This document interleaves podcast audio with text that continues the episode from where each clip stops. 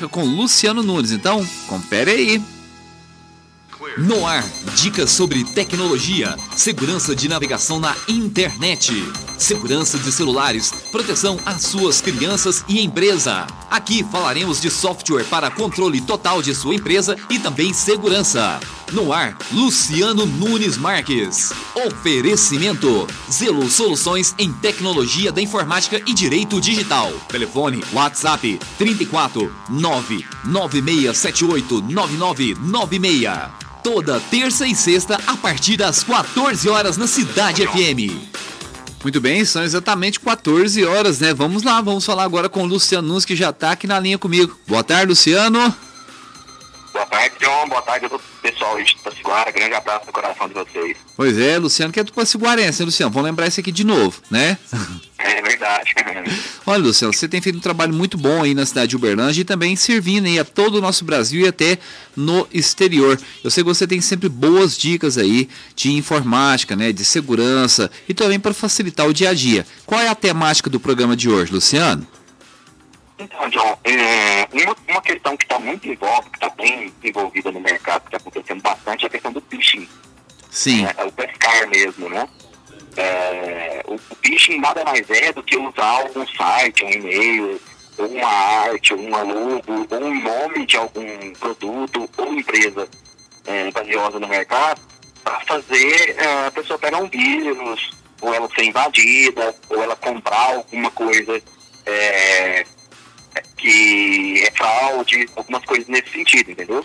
Olha, Luciano, uma vez eu vi uma pessoa que falou: eu entrei e tinham copiado tudo e colado uma página em cima da outra, das americanas. Só que não era uma loja das americanas. A pessoa copiou toda a loja, é, a página inicial, e colou em cima de uma outra que era, lógico, né? Um site aí fraudulento. A pessoa colocou os dados lá e aí já era. Isso aí é um phishing ou não, Luciano? Isso é um phishing. Acontece no site, acontece por e-mail também, acontece em rede social, né?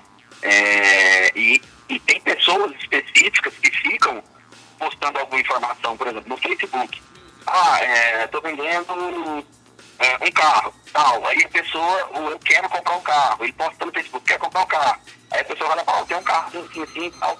E é muito scammer. Ela fica é, pesquisando aquilo lá só para fazer o phishing para roubar a pessoa, entendeu? Sim. Acontece muito. Então por isso que as pessoas não devem deixar aí o seu número de CPF, de RG de forma exposta, né, Luciano? Porque é a partir disso aí também que se faz uma clonagem, que faz aí a, as falcatruas, não é mesmo? Isso mesmo, através do, do, ou do CPF ou do celular também, né? Todo mundo põe celular, né? O que a gente tem que notar, John, para não correr esse risco, quando é em site é muito simples.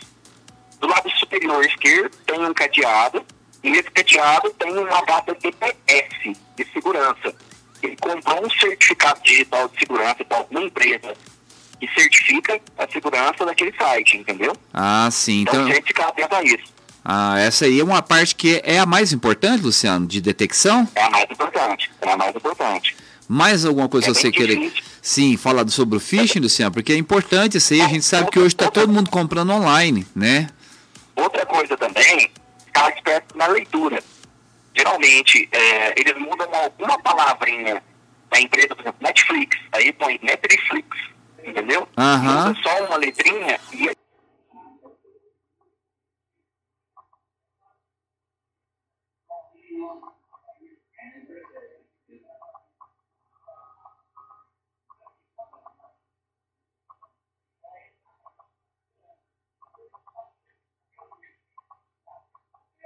cor é a mesma, a logo é a mesma, é idêntica, a pessoa passa batido, vai e faz alguma coisa no cartão, entendeu? Verdade. Então tem que ficar bastante atento, até mesmo nessa questão da logo, o pessoal faz aí alguma pequena modificação. Infelizmente você entra lá pensando que é um site da Netflix, entra no site pensando que é o Facebook, entra no site pensando que é o Instagram, entra no site pensando que é uma loja famosa de vendas e não é. Esse cadeado então ele é importante ser realmente notado, né, Luciano? Sim, é importante também. E o endereço do site também. Né? É, como eles não conseguem registrar o mesmo domínio, a mesma nomenclatura do uhum. nome, ele também muda essa letra. Só que você não lê, não percebe isso. Né? Passa batido e cai no golpe. Às vezes a pessoa coloca uma americana lá com Y lá no endereço, né? E a pessoa nem percebe, isso. né? Nem percebe, isso mesmo. Luciano, olha, perguntas aqui também dos nossos ouvintes. Para que serve a nuvem? Isso aqui eu acho que é o cloud, né? Daí, tem o PC, que é de desktop, esse PC de computador que fica em casa. Como guardar os meus arquivos? E eu tenho muitos. É o, é Denilson Barbosa, do centro, que está perguntando. Então, a nuvem nada mais é do que um servidor remoto, né, que fica na internet, e você automaticamente salva os seus arquivos lá. Os mais famosos que a gente tem hoje é o Azure da Microsoft, o AWS da Amazon, né? É, e tem alguns outros. Eu, eu mesmo tenho um sistema de backup que é muito usado por engenheiros, arquitetos, é, advogados para salvar os seus arquivos. Né? Chama, na parte de, de jurista, é, chama TEMS, TEMS Backup, né? Eng Backup e o Zelo Cloud Backup, que é só para fazer backup. Né? Mas e... tem muitos outros, mas o que eu não, não indico é pegar o gratuito. Ah, eu tenho um OneDrive gratuito, alguma coisa, sempre fazer uma assinatura, né? Porque isso te dá uma proteção maior. Ah, sim. Vem cá, Luciano. Uma coisa que as pessoas sempre me falam, John, será que nessas nuvens aí outras pessoas não estão vendo os meus arquivos? E aí, Luciano? Não, não estão vendo se você não, não, vamos dizer assim, é, não marcar, a gente fala marcar, né? Não cair em algum golpe. Ah, eu fui monitorado, fui hackeado, alguma coisa aí, daí é lógico que o seu computador tem não. O que a pessoa... O, o que alguém quer falar, Luciano, é o seguinte, ó, que alguém faz esse site aqui, alguém é responsável ah, por ele. As pessoas que fazem não têm acesso aí a, ah, ao que você fez. Por exemplo, até mesmo a questão do e-mail, por exemplo. Quantas vezes a gente está no nosso e-mail, Luciano, e eu fiz, por exemplo, uma pesquisa ontem sobre coturnos, por exemplo. Aí eu entro lá no meu e-mail do Yahoo, tem um punhado de promoção em coturnos lá. Óbvio que ele fez uma leitura do que eu estava procurando. E aí, Luciano? Isso, isso, isso na verdade é um algoritmo. Né? É, inclusive, é, o Facebook e o Google foi votado por isso de acordo com a, a GPD, GPDR na Europa e nos Estados Unidos. No Brasil agora é LGPD, Lei Geral de Proteção de Dados. Uhum. Né?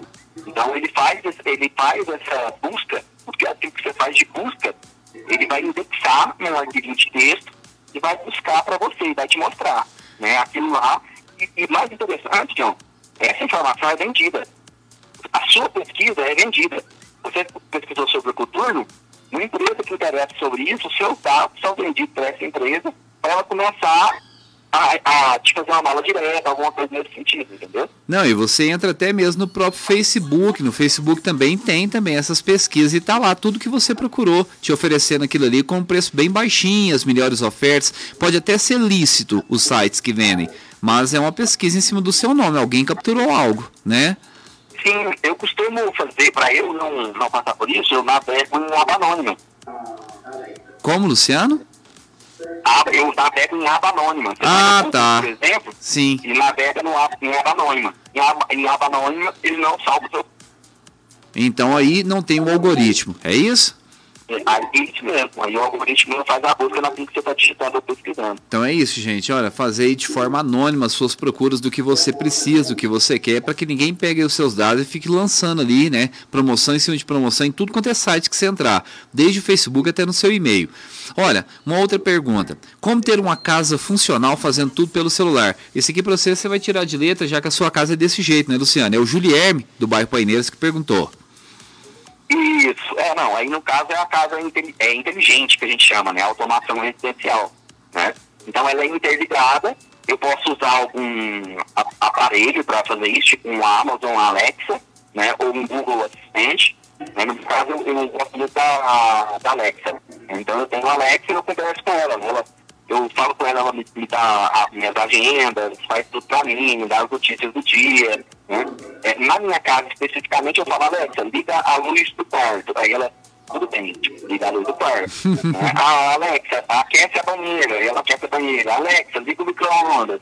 E se eu estiver fora também, é, estiver chegando em casa, ah, tem alguma coisa no micro-ondas, eu deixei no micro-ondas. Mas eu quero chegar daqui 15 minutos e aquilo tá quente para que eu possa comer. Eu falo, Alexa, é, 15 minutos no micro-ondas. Aí ela liga o micro-ondas, esquenta aquela comida, eu chego já como, entendeu? E vem cá, mas como que você faz é, essa junção entre esse programa, o software também, ou até mesmo o aparelho, no caso o Alexia, é, com todos os seus é, com todos os seus eletroeletrônicos? Como que é feita essa junção, Luciano? Então, é, geralmente são equipamentos inteligentes. Né? Ah, tá. O equipamento um, também tem que vir também com essa possibilidade de, de ser interligado. Então é isso? Isso, isso, tem isso mesmo. Por exemplo, tem uma lâmpada, né? Aí eu compro a lâmpada, a lâmpada já é inteligente. Ou se eu não quero ah. colocar a lâmpada inteligente, eu coloco a tomada inteligente, né? Aí, é, a partir disso, eu consigo fazer. Telefones hoje, a maioria já está vindo. Ou com a, com a Alexa ou com o Google Home Assistente, né? Então, assim, os equipamentos, eles também têm que ser inteligentes. Você é, pode estar longe, até em outras.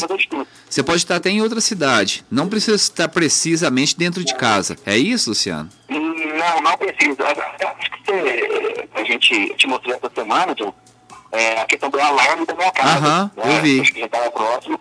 É, eu, tô longe, meu filho estava em casa e eu queria ver como é que estava, eu entornava as portas, fechava, abria, é, tirava a acessibilidade e tudo mais aí para eles poderem ficar dentro de casa, né? Justamente pelas questões de segurança também, né? Rapaz, Porque eu já fui, já tive problema em relação à segurança na minha casa e investi segurança. Ah, sim. Então essa questão de segurança é primordial dessa forma, né? Com certeza. Luciano, olha, qual vai ser o próximo assunto do nosso próximo programa? Então, é, eu gostaria de falar sobre a Lei Geral de Proteção de Dados. Né? Ótimo. Ela foi, ela foi promulgada, já está em vigor, né? E a multa para quem não cumprir, isso é muito bom para a empresa, viu, João? Quem não cumprir a Lei Geral de Proteção de Dados e for multado agora, a multa varia de 5% do faturamento a 500 milhões. Nossa, entendeu? que então, isso! Toda empresa, você vai apontar que toda empresa tem que ter um profissional de tecnologia, né, ou um, um jurista específico para isso, para trabalhar com a proteção de dados dentro da empresa. É obrigatório agora. Pois é, e você atua nas duas frentes, né, Luciano?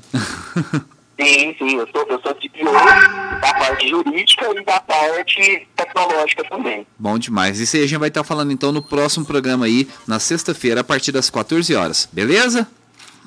Muito bom. Um abraço, Luciano. Sucesso para você e pessoal aí da Zena Informática. Abraço a todos vocês de Portugal. Grande abraço. Pois é, o Luciano que é daqui, gente. Sexta-feira a gente tá falando de novo. 14 horas, 12 minutos.